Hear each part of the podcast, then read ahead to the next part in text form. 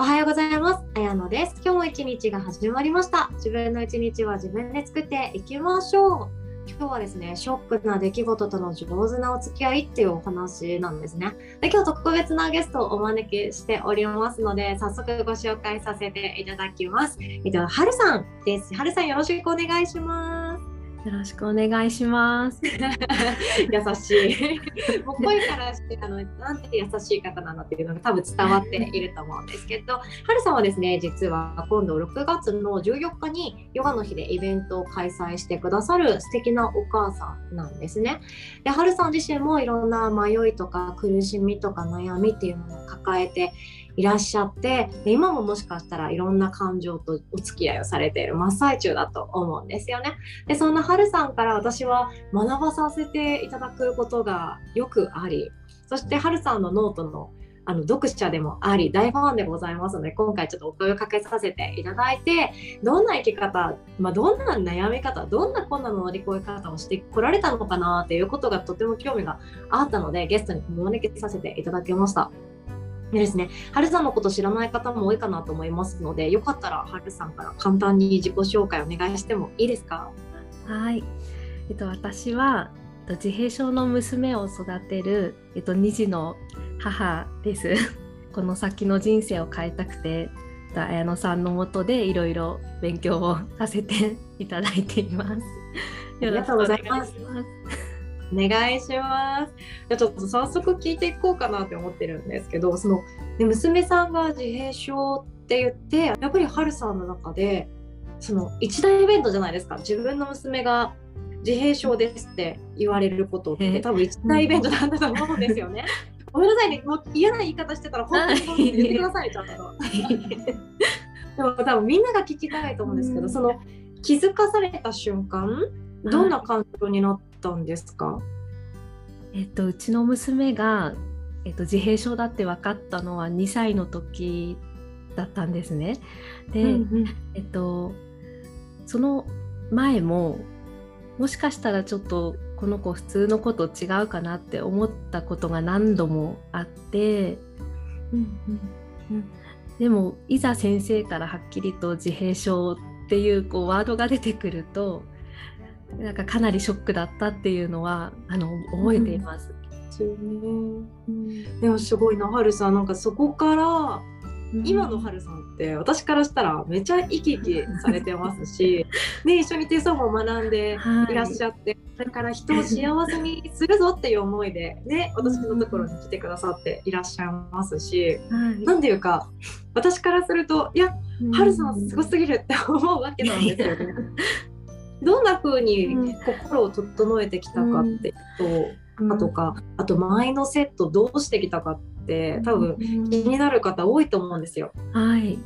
そうですね。あの自閉症だって分かって初めはこうすごい受け入れたふりをして過ごしてしまったんですね。だから娘が外とかで感触を起こしたりとかして、うん、まあ大泣きで泣いて、まあ、スーパーとかで転がっちゃうとかっていう時もなんかもう大丈夫だよみたいなこう優しい声かけをこうして大丈夫大丈夫みたいな感じのこうなんか全部受け入れてますよっていう優しいお母さんみたいなのをこう外では演じ続けていて、家で家に帰るともうそのイライラだったりがこうすごくなってしまうっていうのが繰り返していた時期があって、ま娘の感触が結構ひどかったので、そのたびに怒って、で自分が一生懸命お、うん、と教えてることとかが娘ができないとかがあるとそれもまた何でできないのみたいなことを言ってしまったりとかしていた時期がこう、うん、数年間ありました。あれさんなんかすごいな自分でちゃんとそれを客観的に理解されてるってことですね。もう後になってから気づきました。それをやってしまってたことを、はい。そこから小学校に上がる時に、うん、えっと、修学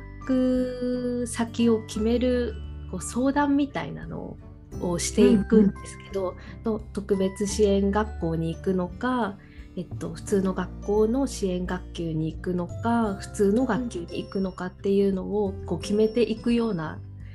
機会があるんですけど、でうんその時に普通の小学校に見学に行った時に、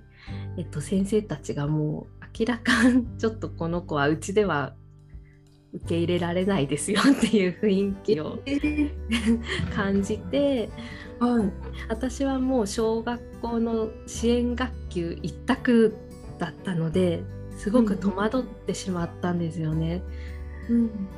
でもこの先どうしようってなってしまった時に、うん、今まで自分がここの子のためになると思って頑張ってきたことなんか全部無駄だったなって思って一回こうすごくガンって落ち込んじゃった時があったんですよね。うんうん、でなんかもう結構1週間ぐらい毎晩泣いてて。えー、辛かったですね。そうですね。でなんか泣いたらやっぱりこうだんだん自分の中で整理できて娘のためにやってきたことって結局自分のためだったなっていうのに気づいて。ああ、うんうん、それありますね。やばい、うん、でやっぱり私はその娘のあの楽しいとか嬉しいとか笑顔が見たいなってすごく思ったんですよね。で今までは自分がどうにかしたいっていう思いだけで突っ走ってきたけどこれからはその娘の気持ちというか楽しい嬉しいを大切にしていきたいなっていう気持ちで、うん、今はこう動いて いますって そんな感じです。はいそれ大きいですよね。なんていうか自分がやりたくってやってることとかって、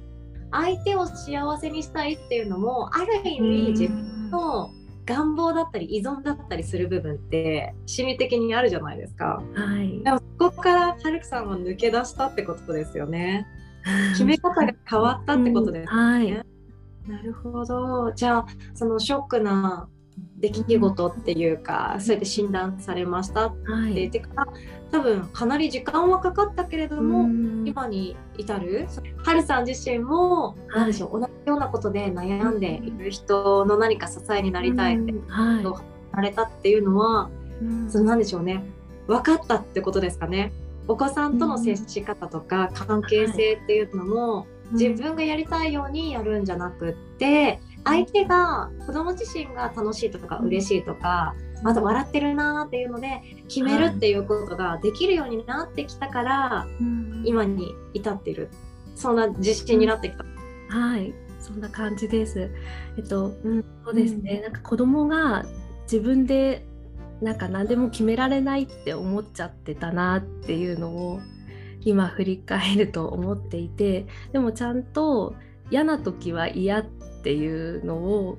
言葉で言えなくてもちゃんと表現できていたし楽しい時はやっぱりすごいあの穏やかだしそういうところをこうよく見ていくとあの付き合い方はどんどん変わっていくなと思いました。なるほどそうですよね。自分自身もそうですよね、うん、やりたいようにやらせてもらってたら、ご機嫌だし楽しくないし、楽しいのに相手が一方的にあなたのためだからって言ってくるようなもの、相手の満足を投げつけられている時ってやっぱり自分も楽しくないですもんね。そうですよね自分のメンタルってやっぱり整えていくまでに時間とか労力とかエネルギーとかかけていくと思うんですけど、はい、それは全てはるさんの中ではもう経験しながらって感じなんですか？それとも何か本読んだりとか学んだりとかそういうこともされてたんですか？えー、っと私はほとんど多分自分で経験しながら、うん、あの、うん、やっていった感じですね。すごい。勇気いりませんでした？あの勇気いりました。今まであの、うん。やってきたことっていうのは、まあ、例えば、えっと、集団行動とかが苦手な娘をこう集団に入っても困らないようにするとかっていう訓練であったりとか、えっとうんひらがなとかはまだ、えっと、今小学校2年生だけどそこまであの全部完璧に書けるかっていうと書けないんですけど、うん。そういう読み書きだったりそういうものを全然本人は興味がないのに教えるとかっていうものをやってきたんですよね。うん。うん。でやっぱそのや教える方の今までの努力とかも 考えるとそれをもうあの娘の興味の赴くままに楽しいっていう方だけで手放すっていうのはすごく勇気がいりました。そうですよね。いや、めっちゃ勇気いりますよね。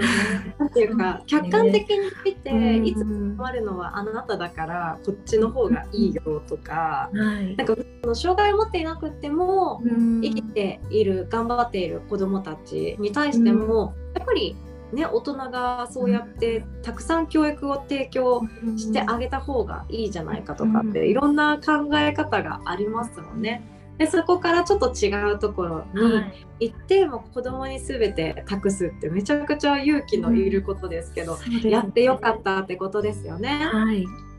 ということであの春さんから今聞いていてなんていうか障害を持っている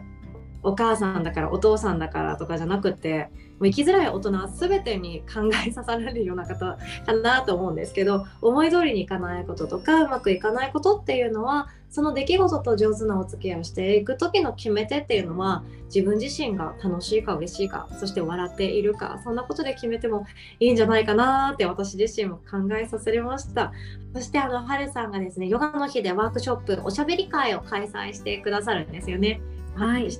今度6月の14日火曜日10時から集まれ障害児ママオートツッコお話し会開催させていただくことになりました。自分の子供のことなのにわからない。が障害を受け入れられなくて辛い。本当は子供と笑って過ごしたいとかそんな思いを、えっと、一人で抱えている、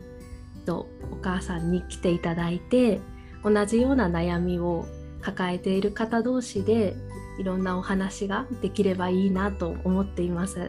りがとうございます。私に聞いてほしい話なので多分春さんに聞いてほしいんだよねっていう方も中にはいらっしゃると思いますので